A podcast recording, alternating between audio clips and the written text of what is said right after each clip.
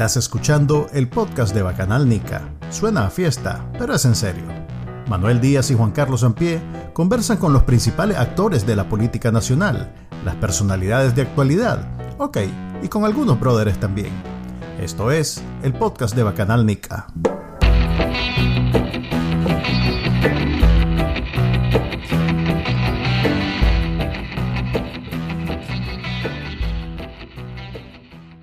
Hola, bienvenidos al episodio número 54 del podcast de Bacanalnica. Les habla como siempre Manuel Díaz y me acompaña Juan Carlos Ampie. Y la invitada del día de hoy, eh, alguien que nunca hemos tenido en marzo del 2022, pero bueno, es alguien que ya hemos tenido varias veces. ¿Qué tal? ¿Cómo estás? Elvira Cuadra, presentate y decinos. Hola, hola. Buenas, buenas a, a todos y todas. Pues aquí de nuevo platicando eh, todavía estamos, dicen, decidiendo de qué vamos a hablar hoy, pero bueno, ahí le vamos a entrar al asunto. Eh, eh, invitamos a Elvira Cuadra, a mi prima Elvira, para hablar sobre fútbol y el clima y esas cosas. La novela. novela, cómo va la novela. Y de paso, pues ahorita estábamos conversando y, y, de pronto hablamos de Ucrania, este, está siendo invadida por Rusia y aprovechando que ella es experta en seguridad eh, teníamos algunas preguntas que hacerle. Eh, básicamente, eh, a ver, hago un resumen de la última semana, es la segunda semana de invasión rusa en Ucrania. Aparentemente todo el mundo coincide que Putin no, no se esperaba este nivel de fracaso de su operación militar, le llama a él.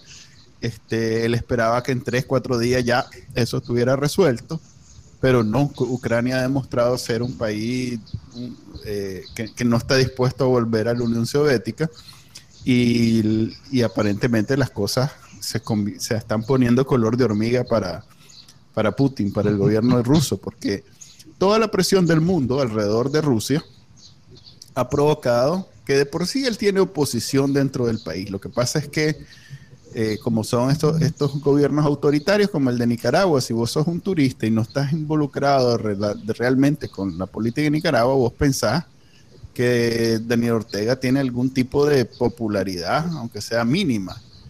Pero este, lo que pasa es que hay represión y entonces si alguien se atreve a decir cualquier cosa, eh, pues va preso. Eso pasa en Rusia por 10. Eh, entonces, por eso es que en Rusia ver aunque sea una manifestación bien pequeña, es llamativo porque quiere decir que es alguien que se está jugando el pellejo. Pues alguien como en Nicaragua, que si vos salís con una bandera en Nicaragua, te está jugando el pellejo. Entonces eso se está incrementando en Rusia.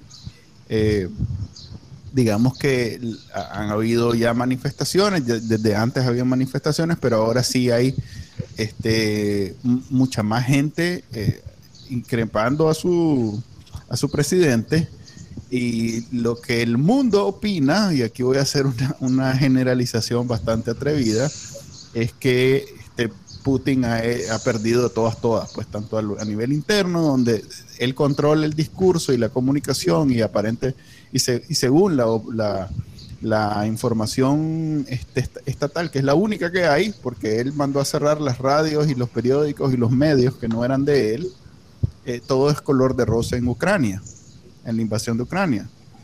Ok, esa es la introducción. Eh, Elvira, ¿vos tenés una versión diferente o un poquito más detallada o enfocada en un tema específico que no sea así tan abierto? Bueno, lo que pasa es que el tema es grueso, ¿verdad? Eh, y se puede abordar desde diferentes perspectivas, tanto desde la perspectiva eh, militar, de, las, de las acciones que están desarrollando tanto eh, Putin desde Rusia como este, la defensa que está haciendo Ucrania desde su territorio y el papel que están jugando algunos este, países eh, aledaños. Se puede enfocar también desde el punto de vista de los derechos humanos, desde el punto de vista económico. Entonces, realmente el tema es grueso y es grueso por los alcances que tiene eh, esta situación, ¿verdad? Porque eh, ya lo han advertido eh, tanto líderes este, mundiales, eh, líderes políticos como, digamos, analistas, eh, hay un riesgo muy alto de una eh, tercera guerra mundial a partir de, esta situación, eh, por la forma en que se ha realizado esa invasión a Ucrania y por todo, todo lo que hay en medio, ¿verdad? Todos los argumentos y, y, toda la situación que hay en medio. Y porque este, siempre está presente la eh, amenaza, el riesgo de eh, el uso de armas nucleares en, este tipo de confrontación. Y tan es así, ¿verdad? Em, me refiero a el alcance del riesgo que eh, países que tradicionalmente, sobre todo desde la Segunda Guerra Mundial, han mantenido una posición de neutralidad en todos los conflictos anteriores, esta vez han decidido salir de esa posición. Me refiero, por ejemplo, a los países nórdicos, a Suiza, y este, han adoptado posiciones bastante más claras ¿verdad? De, rechazo al ataque ruso eh, a Ucrania. Mira, reciente... Perdón, perdón, termino la idea. Dale, dale. No, te, iba a preguntar lo siguiente. Reciente, pues, hasta el momento China se percibe como más cercana a Rusia que, que, a Occidente y aparentemente recientemente Putin ya lo emplazó pidiéndole ayuda militar. Si China fuera a dar una respuesta positiva a eso, estaría tomando un bando claramente en este conflicto. ¿Vos qué pensás que, que, va a hacer China? Pues si, podemos especular un poco. Bueno, yo creo que China está en una posición de mucha cautela, eh, de mucha precaución, está em, observando principalmente todo lo que está ocurriendo y está eh, tomando lecciones que, pueden servir para ellos mismos. Por ejemplo, em, hay una serie de, de, sanciones o de medidas económicas que nunca antes se habían adoptado, como por ejemplo sacar a Rusia del sistema SWIFT de, eh, de, transferencias bancarias, ¿verdad? Esa es una medida bien, fuerte, es una medida gruesa. Entonces, eh, eh, muchas de las operaciones desde la mundialización de la economía se, se realizan a través de ese sistema SWIFT. Entonces, el punto es cómo entonces China, por ejemplo, se puede preparar para un escenario similar en el caso de que le toque enfrentarse a un escenario similar. Ahora, la otra cosa es que en términos políticos, ¿verdad? Eh, China es probablemente, o, así se percibe desde aquí, más cercana a Rusia que a Estados Unidos porque tiene una, eh, digamos, competencia económica muy fuerte con Estados Unidos, ¿verdad? Em, pero la verdad es que también tiene conflictos con eh, Rusia en, el, en, la zona de, de eh, del Indostán. Mm. Allí hay, eh, ellos tienen diferencias en relación a la situación de varios países y el tipo de influencia de Rusia y de, y de China sobre algunos de, de estos países eh, entonces no es cierto que son absolutamente cercanos. Y la otra cosa es que em, el tipo de, relación económica que tiene, em, eh, eh, ¿qué te digo? Rusia, em, los flujos comerciales de, de China con Rusia son más fuertes que los de Rusia con China, ¿verdad? Es decir, el, tipo de, de, China le da más de lo que recibe, digamos. Digamos que la relación el palmado es Rusia. China recibe muy poco de, Rusia, entonces no se va a arriesgar eh, por un país que realmente no, no es uno de sus principales socios este, económicos, ¿verdad? A diferencia de Estados Unidos, a, pesar de la rivalidad de Europa Estados, Unidos, el comercio de China con Estados Unidos y Europa es, me imagino, más importante que lo que los chinos tienen con Rusia. Sí, definitivamente. Eh, no hay no hay duda que en términos económicos, este, Europa, y, si los ponemos en una balanza, Europa y Estados Unidos pesan más que Rusia. Sí.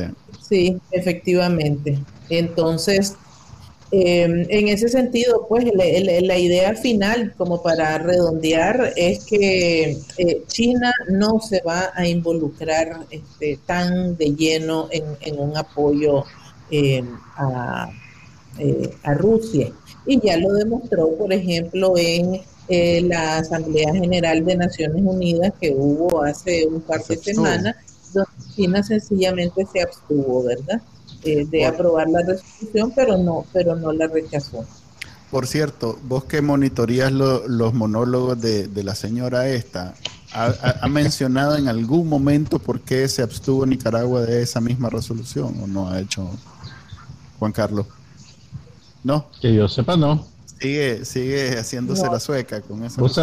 hay, hay varias cosas que no ha mencionado. Pues no ha mencionado la muerte de Roberto Rivas, por ejemplo, no ha mencionado la muerte de Hugo Torres en custodia policial, no ha mencionado la reunión de Estados Unidos con Venezuela, por ejemplo.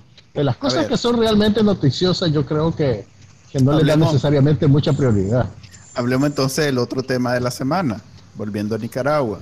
Eh, el nuncio salió de, disparado de Nicaragua la semana pasada, eh, porque se conoce, pues no hay manera de comprobarlo de nuevo. Este, el, bueno, sí, ya dijo la, eh, la, conferencia episcopal. Eh, que le dieron un ultimátum que se tenía que ir en las Pero el, Vaticano también, eh, para irnos un poquito más arriba, si querés, en la, en la escala, el Vaticano ya emitió un comunicado donde dejó bien claro que al, al nuncio se le retiró el, el, el pláceme diplomático que básicamente es expulsarlo del país. Pues la conferencia episcopal todavía dijo se ausentó del país, eh, sin dar mayores explicaciones. Pero ya el comunicado del Vaticano, que creo que se hizo público este fin de semana, eh, no deja tela de duda pues, de cuáles fueron las circunstancias de su salida. Ok, entonces el Vaticano se retira de Nicaragua, que era uno de los pocos diplomáticos que todavía tenía alguna... Todavía queda, queda el, el, segundo al mando, queda en funciones, digamos. Lo que no hay es embajador. no hay nuncio, pues formalmente. o sea, no, es que cerraron la embajada, pues, ¿me entendés? Del Vaticano. Sí hay relaciones con el Vaticano. Entiendo, pero a la hora de eh, cumplir, ejercer un papel eh, en términos de negociación política, no es el mismo peso el que tiene un embajador que O sea, simbólicamente las relaciones han bajado de, grado, por así decirlo, pero me imagino que el, el nos va a poder explicar mejor ¿Qué significa eso que pasó ahorita? Entonces, pero bueno, quiero decir algo rápido sobre el, sobre el nuncio. Eh, yo recuerdo cuando salieron los presos políticos en el 2010, no, 20, eh, que salió un, bastantes, no, no todos, pero sí salieron, creo que quedaron solo como, ala, quedaron solo, quedaron como 100. Este, todos esos que salieron salieron básicamente agradeciendo la gestión del nuncio porque ellos sentían que el nuncio había, había sido uno de los que más había hecho por ese por esa negociación. Este, sin embargo, en, la, en la opinión pública de Nicaragua, el nuncio, digamos que en el balance de las cosas, es visto como alguien que siempre negoció a favor o, nunca fue un, no tuvo un, papel muy, este, digamos, fuerte contra el gobierno. Al final de cuentas, su función era eh, representar al Vaticano para negociar a favor de los presos políticos. Entonces yo en ese sentido pienso que él hizo lo que tenía que hacer, pues. Más, más cuando es un diplomático y la diplomática es definitivamente un, una cuestión bien así, como hemos visto en la OEA. Entonces... Mientras Elvira se conecta de vuelta, quiero comentarte algo sobre, sobre lo que decís. Realmente, la percepción del trabajo del nuncio, más allá de, esa gestión que hizo en la primera tanda de presos políticos, digamos, pasó a tener un perfil bajísimo y lo que se decía usualmente era que el, el, valor de su gestión tenía que ver con mantener un canal de comunicación abierto con el régimen. Eh, que la verdad yo no tengo elementos para decirte si eso fue así, si era positivo o negativo, pero sí te puedo decir que en algún momento ese canal se cerró y se cerró por la, por, básicamente unilateralmente por el régimen, que no sé exactamente, pues no sé exactamente en qué que, Confidencial hizo una cobertura donde especulaban sobre, sobre las circunstancias alrededor de esa ruptura, pues. Eh, pero pues yo no sé realmente cuán valioso es tener un, canal de comunicación abierto con, con, un régimen que realmente no responde a contrapesos, pues, ni a, ni a influencias externas que vayan más allá de las dos cabezas que deciden todo. Eh, pero, pero no sé, pues por eso te digo, a mí me cuesta ir más allá en, en la evaluación de la gestión del nuncio, pues porque realmente su trabajo era tan detrás de las sombras que, no sabemos exactamente qué hacía. Pero no se supone que eso es lo que hacen los diplomáticos, que eh, pasan todo el tiempo negociando de una forma, igual, de una forma no necesariamente de, fuerza. Mira, yo sé, yo estoy de acuerdo con vos en que los diplomáticos responden a los intereses de sus países, pero toma en cuenta que el Vaticano, el peso que tiene el Vaticano tiene que ver con, eh, con la Iglesia Católica, más que con el Vaticano como país, digamos. Y la influencia y el peso simbólico que tiene la Iglesia Católica en Nicaragua eh, eh, es mayor, pues, ¿me entendés? Yo creo que trasciende, hay una obligación, pues, no sé si es apropiado decirlo, pero hay hasta una obligación moral de ir un poquito más allá que en cualquier país. Ese es el punto. Porque, o sea, e, e, en términos diplomáticos, el Vaticano tiene una función diferente a, en, términos religiosos de la conferencia episcopal. Entonces, si bien yo no soy católico, pero los católicos de pronto le, no quiero usar la palabra reclamo, pero sí le piden a su iglesia que interceda por ello. Pero en términos diplomáticos es como, ¿y por qué no le reclaman, digamos, al embajador de Uruguay, pues, por ejemplo, por ponerte un ejemplo así? De, que no hizo nada por los como le reclaman al nuncio. Porque la Iglesia Católica tiene un peso simbólico muy fuerte, que no lo puedes negar, pues, ¿me entiendes? O sea, pues, yo tampoco te digo que eso es apropiado o que me gusta, pero el, poder y el espacio que ocupa la Iglesia Católica, no, no digamos en el imaginario, sino en, en, la vida pública y social de un país como Nicaragua, eh, eh, lo hace estar en otro nivel que distinto al Uruguay, pues, por ejemplo. ¿Me entendés? O sea, no, no, no, no, no te digo que sea apropiado, no te digo que sea correcto, pero yo creo que simplemente es, el estado de las cosas. Elvira, ¿me escuchas ahora sí? Ahora sí, lo escucho perfectamente. Bárbaro. Entonces, te decía, eh, el nuncio se, se, fue corriendo y mi opinión es que el nuncio cumplió bien con su trabajo. Yo no tengo en realidad ninguna crítica así muy grande que hacerle. Eh, más allá que tal vez, digamos, que de pronto se puso a pelear con Pedro Molina, pero Pedro, digamos que no es monedita de oro y no todo el mundo le cae bien, pues. Pero vos qué pensás en un balance, si, si, te tuviera que, que, obligar a dar una calificación a las funciones del nuncio, ¿qué, qué, qué, qué calificación le darías o qué, cómo lo describirías, mejor dicho?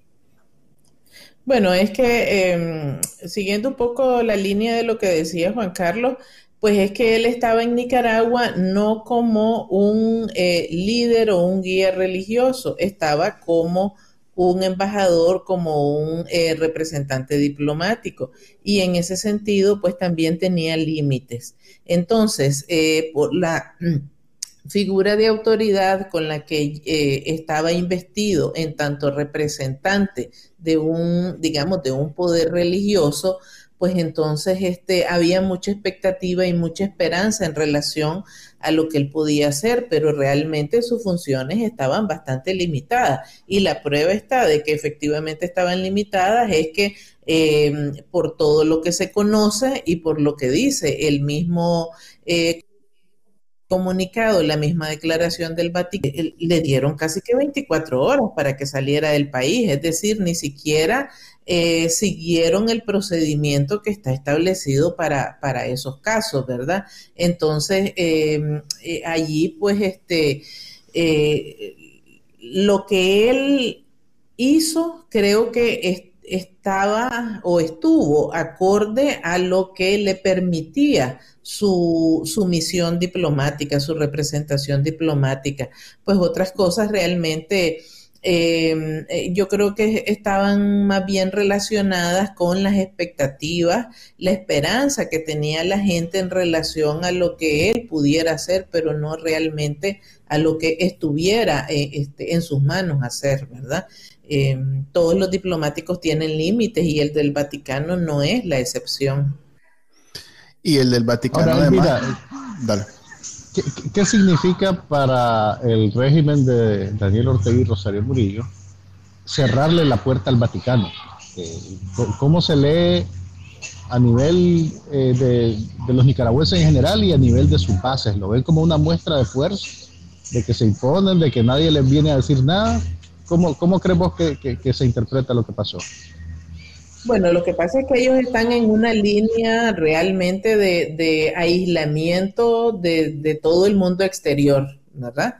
Em, en ese sentido, pues le, están cerrándole las puertas al Vaticano, que es una de las últimas, digamos, este, eh, eh, representaciones o uno de los últimos este, estados con, los que cualquiera en cualquier parte del mundo entraría en una contradicción o en un conflicto abierto, ¿verdad? Por, por, por todo lo que representa en términos este, políticos, ideológicos, religiosos, etcétera, ¿verdad?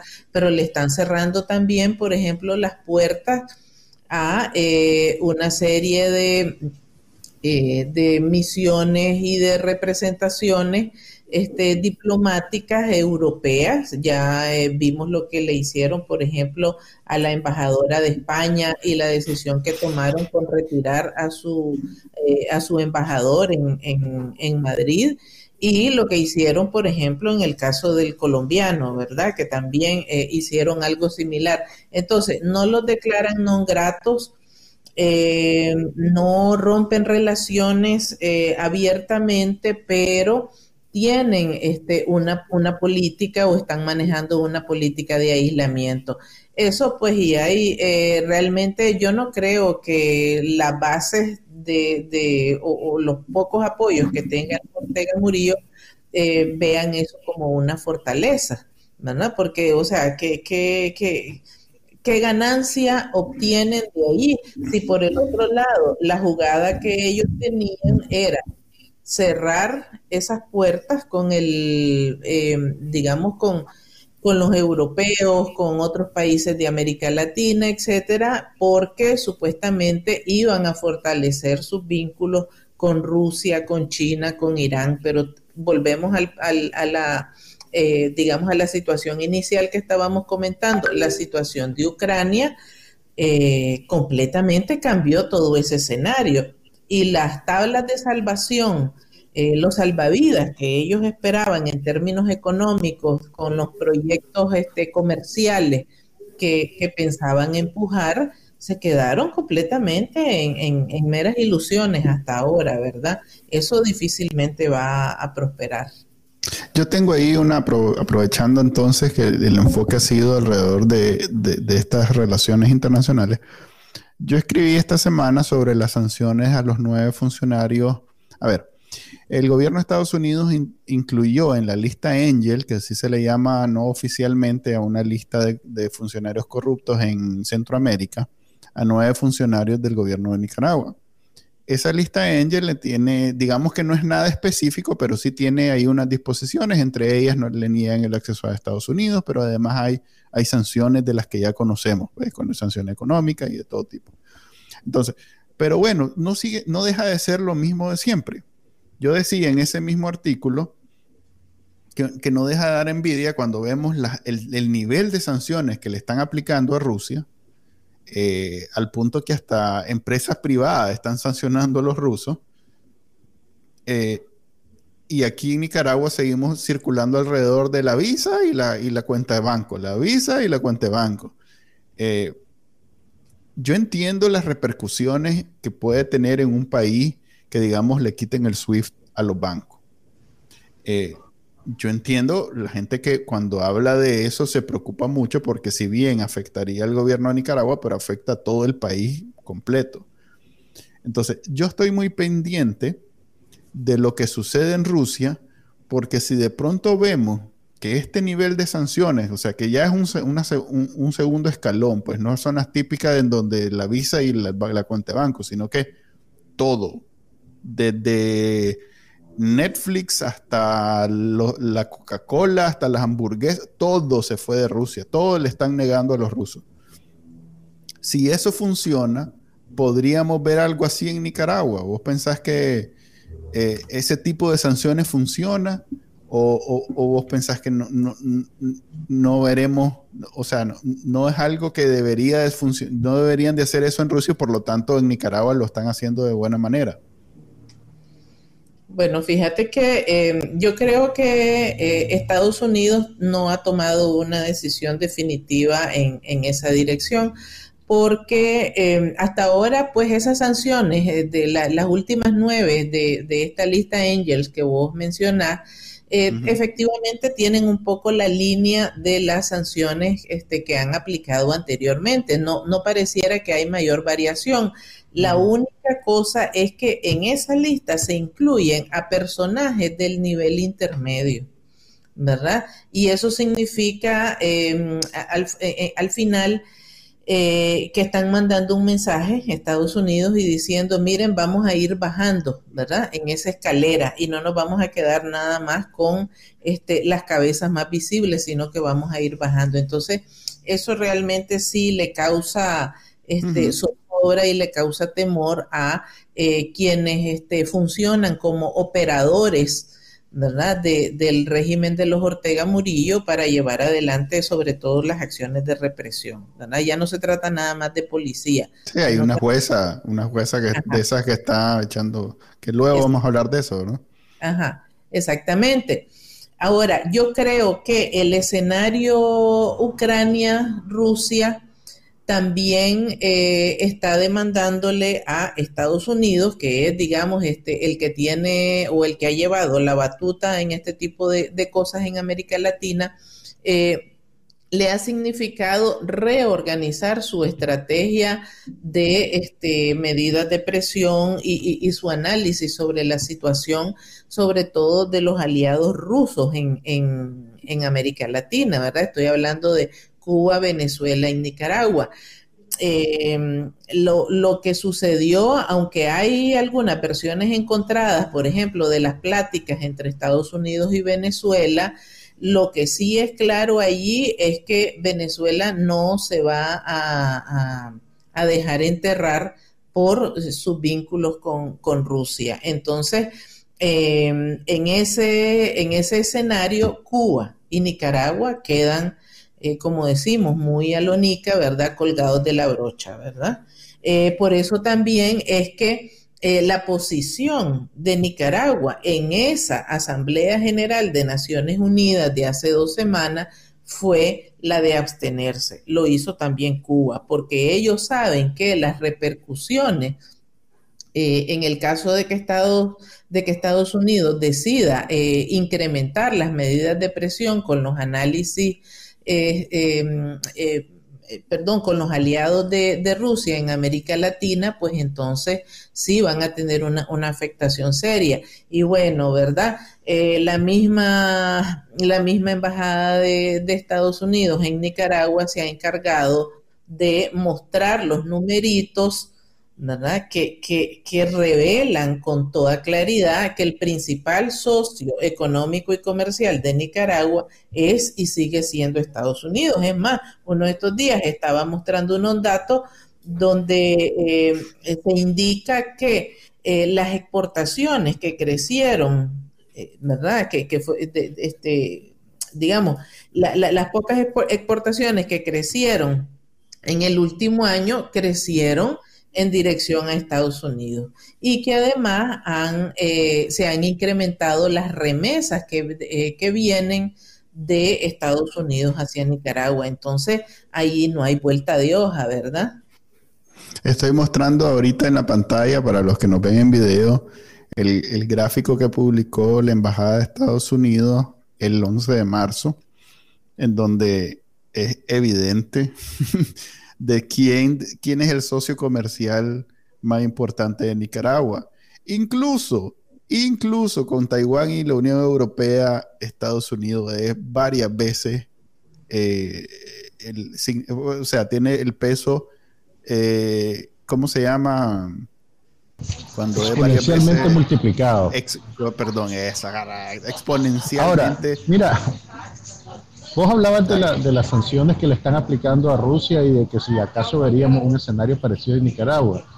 Yo te diría que no, porque, a ver, las sanciones son proporcionales al tamaño de la tragedia. Y obviamente la tragedia de Nicaragua es terrible para nosotros, pero en términos de números puros y duros, Ucrania es mucho más grande que Nicaragua. Ya en dos semanas tienen dos millones y medio de desplazados, de gente que está huyendo de la guerra para irse a, a, buscar refugio en países vecinos. Nicaragua, solo en el 2018 salieron 100 mil nicaragüenses. Entonces, eh, eh, a ver, lo que está pasando en Ucrania es tan grande y tan apremiante que amerita ese tipo de sanciones. Y por mucho que nosotros quisiéramos ver sanciones más drásticas que apresuraran la caída del régimen, probablemente no las vamos a ver, creo yo. No, Pero mi punto, qué piensa de eso. Mi punto es que la, la ley Renacer precisamente ponía en la mesa opciones como la salida del CAFTA, este, e, e, el tipo de sanciones que están usando en Rusia.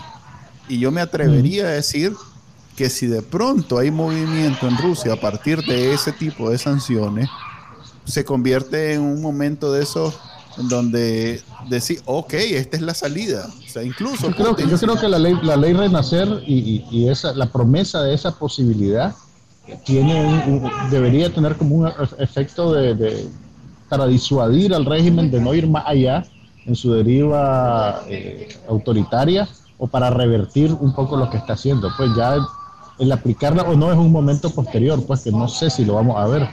¿Vos qué pensás, Elvira? Fíjate que eh, yo creo que em, yo, yo coincido con vos, Juan Carlos, en el sentido de que no lo vamos a ver. Yo no creo que Estados Unidos vaya a seguir esa estrategia con em, eh, eh, Venezuela y Nicaragua, digamos, ¿verdad? Em, y no creo porque este, realmente sería catastrófico, que ya es para Venezuela, para Nicaragua, incluso para Cuba, que Estados Unidos se decidiera a aplicar ese tipo de medidas, pero además porque eh, para restarle aliados a Rusia en América Latina, basta que en Estados Unidos este, eh, utilice otros mecanismos u otras vías eh, tal vez mucho más persuasivas. Lo que sí está claro. ¿Cómo? ¿Cuáles después de esto?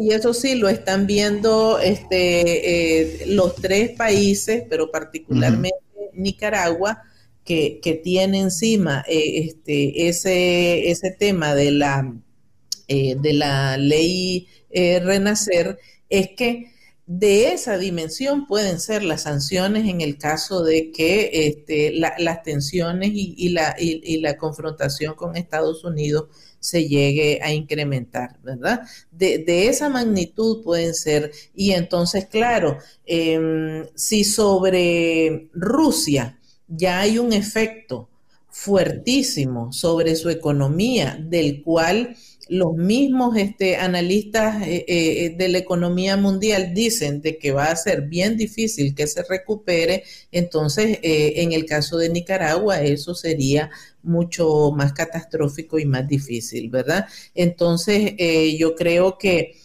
por, por pragmatismo, más que por otra cosa, eh, las dos partes, me refiero a Estados Unidos, Nicaragua, Estados Unidos, Venezuela, por eso las pláticas del otro día, ¿verdad? Este, eh, son como, como un, mecanismo diferente, ¿verdad? De, tratar la situación. Decías ahorita que hay formas más persuasivas de lograr que esta gente ah, se mueva. Eh, ¿Tenés alguna idea que nos podrá ¿Cuáles son esas más persuasivas? Porque yo estoy frustrado con, la estrategia hasta ahora de la comunidad internacional y específicamente la de Estados Unidos con eh, la presión eh, que ha hecho sobre el gobierno de, Nicaragua. Entiendo perfectamente que no les corresponde a ellos eh, sacarnos de este problema, pero tampoco me parece que la estrategia que están usando sea efectiva. Porque han pasado tres años y no hemos visto movimiento, más bien hemos visto cómo mm, él ha logrado, eh, su familia, pues ha logrado eh, afianzar el poder a un nivel donde cada vez está más intocable. Eh, ¿vos, ¿Vos sentís que hay una forma de persuadirlo? Bueno, yo creo que el, tema eh, que mencionábamos, por ejemplo, de las posibles negociaciones o de los, o de los acuerdos entre Venezuela y Estados Unidos, eh, en el caso de que avancen, va a tener un efecto sobre Nicaragua. ¿verdad? Y, mm, y, bueno, eh, el, el régimen de Maduro eh, está en, condiciones diferentes como para entrar en una negociación y establecer un acuerdo con Estados Unidos, ¿verdad? Está en otras condiciones. En el caso del régimen de los Ortega Murillo, están en una posición de mucho más de fuerza, ¿verdad? De, de, obcecación. Y, entonces eh, eh, es, un poquito más difícil, pero ellos están conscientes también de las repercusiones que este, puede tener tanto el, desenvolvimiento de, lo, de, la confrontación Rusia-Ucrania, por la invasión, y también eh, los efectos económicos que este, podría tener sobre Nicaragua eh, otras, otras medidas este, de presión económica adoptadas por, por Estados Unidos. Eh, ¿qué, es algo que, a ellos siempre les golpea? Bueno, una cosa es la situación general del país, ¿verdad? Pero otra también es la situación particular del grupo económico de los Ortega Murillo. Y eso sí les duele y eso sí les importa, ¿verdad? Porque ahí hay un, tendido de negocio y una cantidad de plata que ellos este, eh, quieren proteger. O sea que vos pensás que todavía hay espacio para las sanciones económicas que todavía no han llegado al tope, digamos, donde le hacen imposible a los negocios de la familia Ortega Murillo este, funcionar. Porque uno entiende que en Nicaragua ellos tienen, están más o menos protegidos porque tienen el, el poder del mango, pues. Pero cruzando la frontera, ya sea Costa Rica o Honduras, eh, ahí nadie se va a arriesgar a hacer negocio con ellos, porque sabe que hay sanciones de nivel internacional en donde es poner en riesgo cualquier capital. Entonces... Pero, eh, pero Yo sé que no era en forma de pregunta, pero sí. Sí, una, uno, uno de sus... Eh, una de las de sus salidas, ¿verdad? Este, de, sus redes económicas está eh, pensada y está construida eh, en relación a Venezuela. Y si los venezolanos llegan a algún tipo de acuerdo con Estados Unidos, eso también va a tener un efecto sobre esos negocios, ¿verdad? Entonces, eh, dificultades para, para establecer vínculos económicos y comerciales con el resto de los países de la región y, y este, mucho más limitada la capacidad de, hacer negocios con cercanos, que son los venezolanos, por ejemplo, y, el salvavidas ruso y el salvavidas chino, este, pospuesto o a una distancia demasiado larga, entonces ahí sí realmente el, escenario es, bastante más complicado. Ya, ok. Entonces sí hay de por medio ahorita, tanto en este, en este juego, en estas reglas del juego, que no han llegado al nivel de Rusia, pero que sigue siendo sanciones así de las visas, de, de, las cuentas de banco, de las propiedades y todo eso. Hay espacio todavía para presionar más, sobre todo con la situación en Ucrania, en donde Venezuela ha abierto las puertas a una nueva negociación y puede ser que haya movimiento por fin este año si la situación en Ucrania puchica, qué triste que estemos dependiendo de una invasión a Ucrania, pero al final de cuentas, eh, de alguna manera nos está beneficiando a los NICA que Putin esté haciendo lo que está haciendo, porque está moviendo, o sea, está moviendo eh, relaciones internacionales, o sea, logró que se sentara Maduro con Estados Unidos, que creo que si no hubiera habido esa invasión, probablemente nunca se hubiera dado, y eso indirectamente podría afectarnos positivamente. Esa es pues, una buena noticia, pues al final, o sea, yo sé que para Ucrania obviamente no es buena, pero para nosotros es una buena noticia. Así pues, la eh, pues, puestos en ese es una buena noticia, ¿verdad? Pero bueno, eh, hace falta también ver cómo se va a desenvolver la, la cuestión, hace falta ver este, qué va a pasar, incluso la situación en, en Ucrania eh, pues los rusos están más cerca de Kiev, ¿verdad? Y, están decididos a, tomar control de, bueno, ya han tomado control de algunas de las ciudades, han, ido avanzando de poco, les ha costado muchísimo, el costo ha sido muy alto eh, en términos militares, en términos, en términos políticos. y en términos económicos por, por el tiempo que les ha tomado eh, este, eh, realizar esa, esa operación militar, pero, este, pero sí han, avanzado. Cuando eso ocurra, eh, pues entonces seguramente van a haber otras medidas em, de respuesta con un, con un nivel mucho más alto de parte de Europa principalmente y de, y de Estados Unidos, sobre todo porque eh, se supone que todavía hace un rato estaban negociando, ¿verdad? Estaban en una tercera ronda que iba a ser virtual por videoconferencia. Entonces vamos a ver qué pasa en esa, en esa tercera ronda de negociación entre Rusia y Ucrania. Pero sí, pues, y hay, eh, obligados a estar pendientes de lo que está pasando allí en esa región del mundo. Sí, yo, yo siempre que hablamos... Yo no creo que... Mira, yo no creo que, que, debamos esperar mucho de ese tratamiento de Estados Unidos con Venezuela. Eh, a ver, la administración Biden ha recibido feedback negativo, digamos, sobre ese acercamiento, eh, a pesar de que ya consiguieron algo, pues liberaron a un par de presos de ciudadanos norteamericanos que estaban detenidos en Venezuela. Eh, aparentemente el tenor de la negociación tiene que ver con proveer petróleo ahora que están cerrando la llave del petróleo y el gas eh, ruso.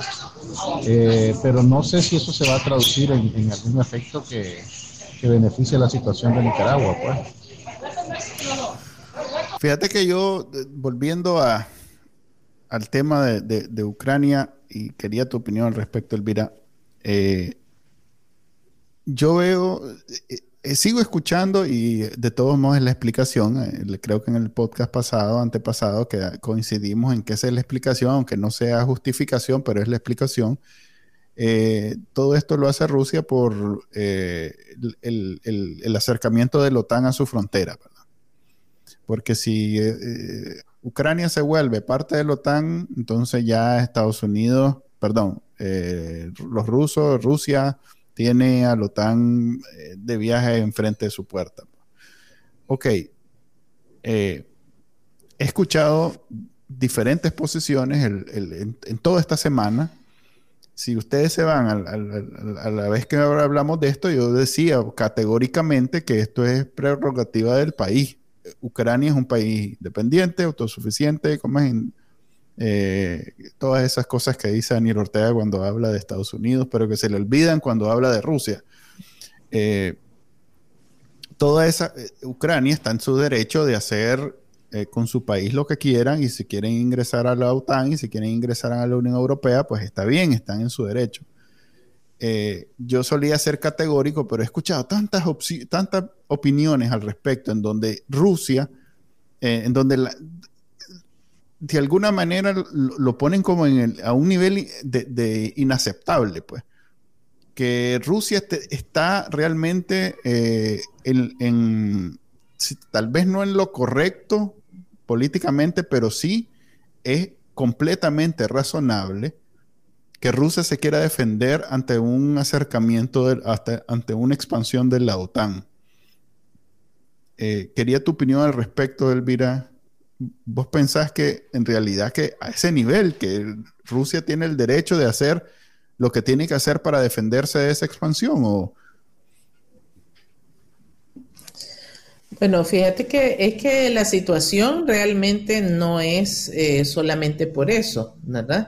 Es porque hay mucho más detrás. Ahí eh, eh, está esa razón que es de orden geopolítica militar, pero también hay razones económicas y hay razones que tienen que ver con el vínculo, la relación que han tenido este, Ucrania con Rusia y viceversa, ¿verdad? Y la pretensión de Putin de volver a recomponer, a reconfigurar la, grandeza de la, eh, de la Unión Soviética, de, la, de la desaparecida Unión Soviética.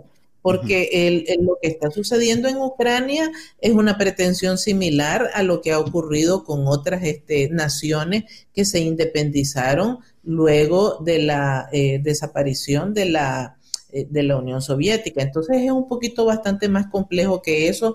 Yo creo que ese argumento no es del, del, todo válido, ¿verdad? Eh, la OTAN no es un, no es un no es una organización de hermanitas de la caridad, tampoco vamos a decir eso, ¿verdad?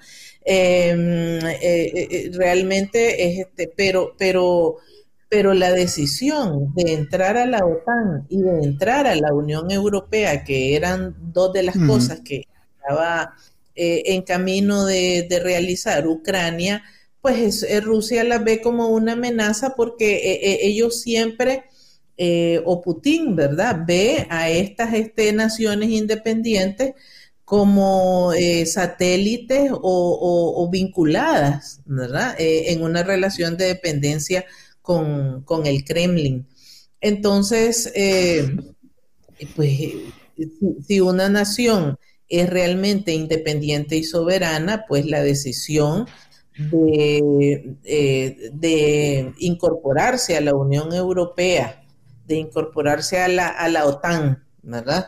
Eh, etcétera, pues es una decisión propia. Bueno, Turquía, por ejemplo, es este, bastante cercana, aliada de, Putin, y, Turquía es parte de la OTAN. Y ya ven cómo decidió, por ejemplo, cerrarle los accesos al mar a los, este, a los barcos rusos, ¿verdad? Entonces, eh, e, es, una, es, una, es una situación diferente, es una relación diferente y, y en ese caso Rusia no dice mayor cosa. Me imagino que es mucho más peligrosa para Rusia tener a la OTAN en Ucrania que tenerlos en Turquía. Es una cuestión de cálculo pues, militar. Eh, pues, pues. habría que... Pero mira, más que... Yo diría más que para Rusia, para Putin.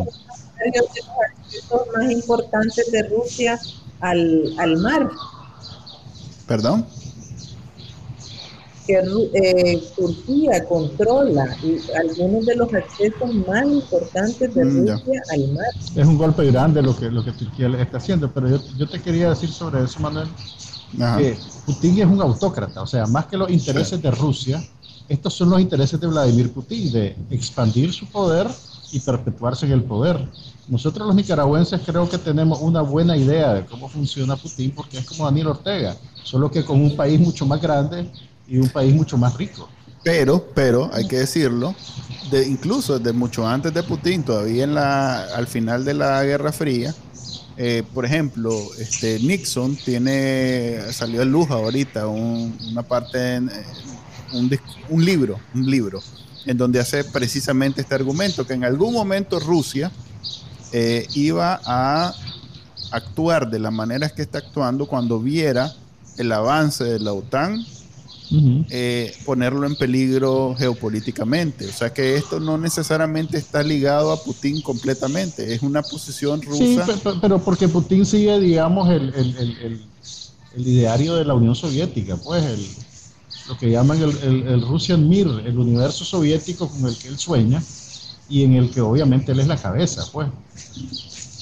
Ok, la verdad es que yo, eh, si bien esa posición estaba completamente eh, en contra de, ver como una explicación aceptable ese miedo de los rusos de que la OTAN se expanda.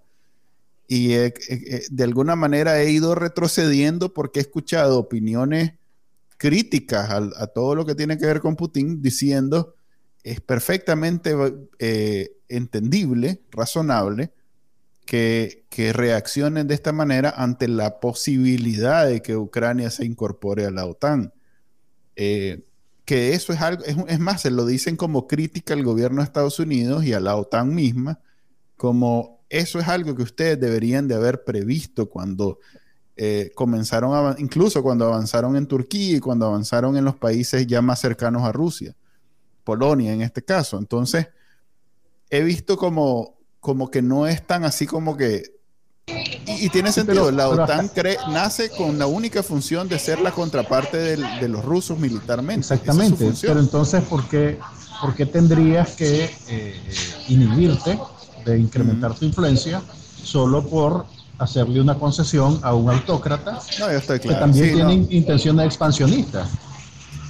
O sea, es como decir, mira, es como que, como que vos me, como que en Nicaragua dijéramos, mira, no vamos a hacer un partido de oposición porque aquí Daniel Ortega quiere ser autócrata y gobernar para siempre y heredarle el poder a su hijo. Entonces, entonces mejor no, mejor no hagamos nada y sigamos la línea.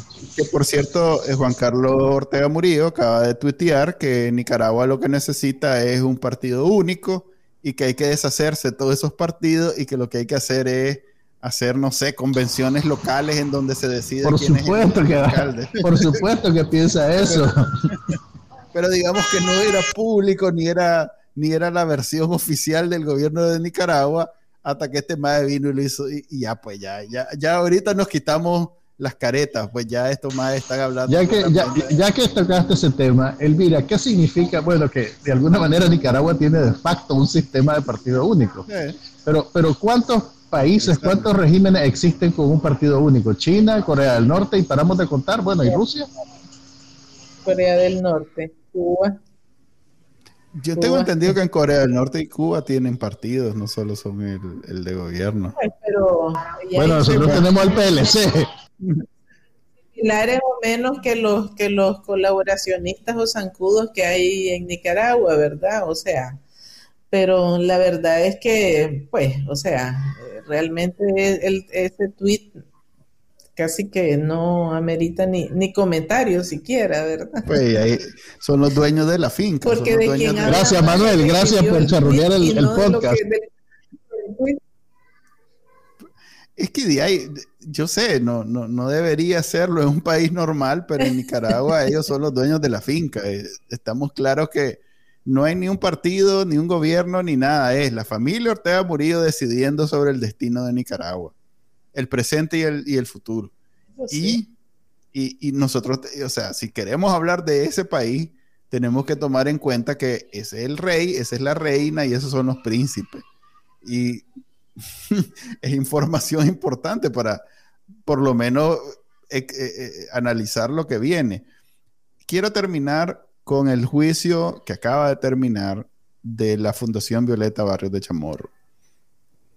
Eh, el gobierno, a ver, no sé ni cómo llamar, Daniel Ortega decidió que la fundación, todos los que estaban presos por la fundación, Cristiana, Pedro Joaquín, eh, Walter, este, eh, el otro financiero y el chofer, el señor chofer de doña Cristiana, todos ellos han sido culpables, son culpables, se están barajando ahí eh, sentencias de entre 8 y 13 años. Entre los delitos de los que lo hayan culpable son, eh, creo que el más grave es de este, lavado de dinero. Quiere decir que Nicaragua acaba de hacer ilícito la cooperación internacional con este juicio. ¿Cómo deberíamos de interpretar si fuéramos así bien legalistas esta sentencia, o por, lo menos, ah, sí, esta sentencia hasta ahora de culpabilidad. ¿Qué te parece a vos, Elvira? Bueno, lo que pasa es que pues eso no tiene, es decir, eh, si, quisiera ser legalista, pues no podrías porque es que no tiene su sustento, ¿verdad? Es jurídico, ni, ni legal, ni siquiera con el, con el andamiaje que ellos mismos han construido. Eh, o sea, ya eh, eh, este, públicamente se conoce, ha sido bastante claro de que no pudieron en ninguno de los casos probar el supuesto delito de lavado de dinero y tampoco pudieron probar la, la este, ilicitud del origen de los, de los fondos que, eh, que manejaba la, la, Fundación Violeta, Violeta Barrio. Entonces, realmente que ahí no hay ninguna lógica jurídica, es realmente eh, un... Pero algo tuvieron que haber dicho en ese juicio.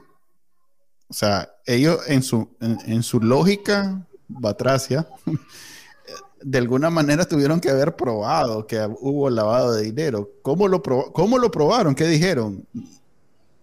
Es que no lo probaron. Es que no hubo. No tienen que hacerlo. o sea, ¿qué dijeron? Aquí hay evidente, dijo el juez, evidente que hay lavado de dinero. ¿Por qué? No lo sé, pero aquí hay lavado de dinero porque dice el patrón. Pues que, que casi que casi que así, ¿verdad? Esa es la razón. Entonces, entonces en realidad em, eso, eso es lo que, eh, pues efectivamente, levanta las, las alertas sobre los, los pocos, eh, digamos, este, o las pocas misiones que todavía tienen relaciones de este, cooperación con Nicaragua. Eh, y, si a eso le sumamos lo que comentábamos este, de previo sobre el cierre de los Ortega Murillo ante la comunidad internacional con esos ataques a los diplomáticos, etcétera, bueno, eh, eh, España, por ejemplo, es alguien que va a tener que revisar eh, qué, va a hacer con, su con Nicaragua. Sí, son tres. Vamos a ver Chile, vamos a ver Costa Rica, son gobiernos nuevos, vamos a ver Honduras, o sea, vienen en general una, etapa difícil eh, y creo que, bueno, volvemos a lo mismo del conflicto en Ucrania, la invasión rusa en Ucrania, se la pone todavía más difícil en esta etapa al gobierno de Nicaragua tener amigos internacionalmente. Pues. Entonces, mm. estos juicios eh, que creo que ya terminaron, ¿no? ¿Quién falta? Ya se acabaron, ya, ya están todos condenados a, cárcel. Bueno, no, el de Banpro todavía sigue. Sí, faltan algunos, es cierto. El de Banpro todavía no ha sido acusado, ¿cómo es? No ha sido este, sentenciado.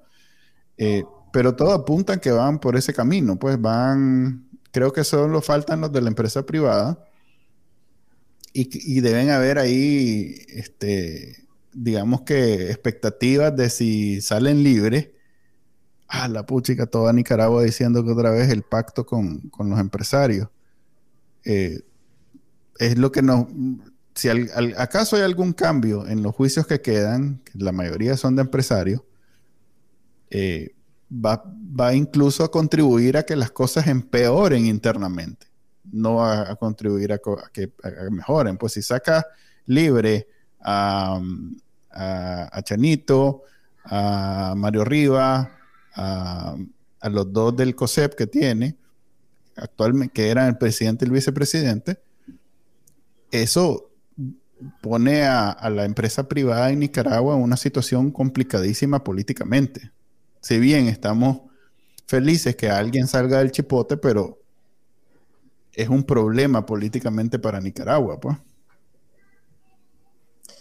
Pues fíjate que a mí me parece que en el caso de que los, los llegaran a liberar o que les cambiaran este el ¿cómo, cómo le llaman? El, la de, de, prisión a, arresto domiciliario. Ajá, el, Ajá.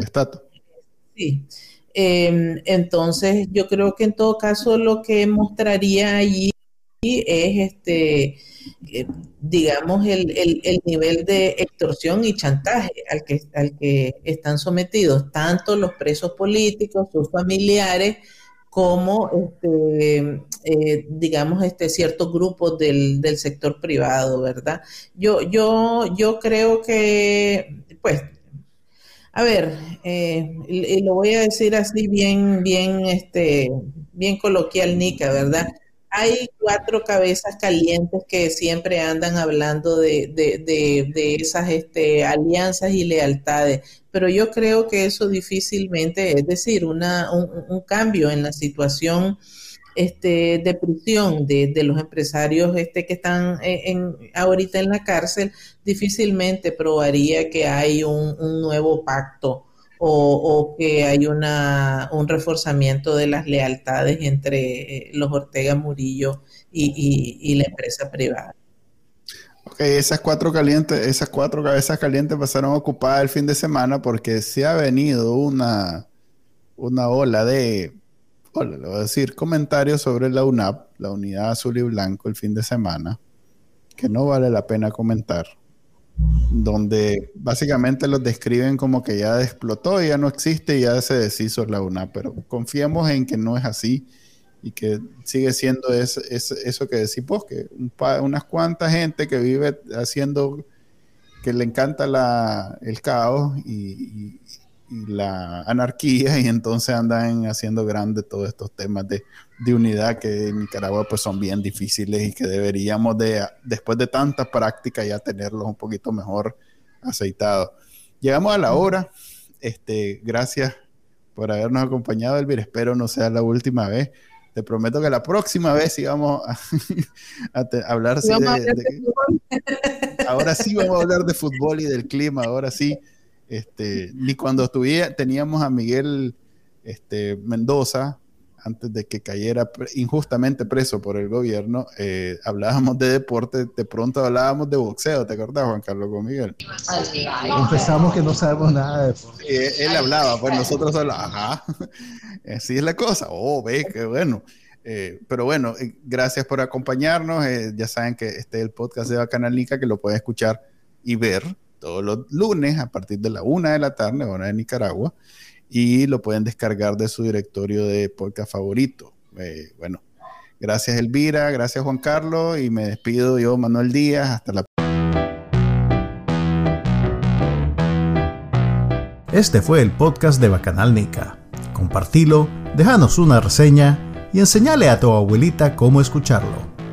Te lo va a agradecer. Suscríbete en Spotify, Apple Podcast, Google Podcast. Y por supuesto, también puedes escucharnos en bacanalnica.com. Hasta la próxima.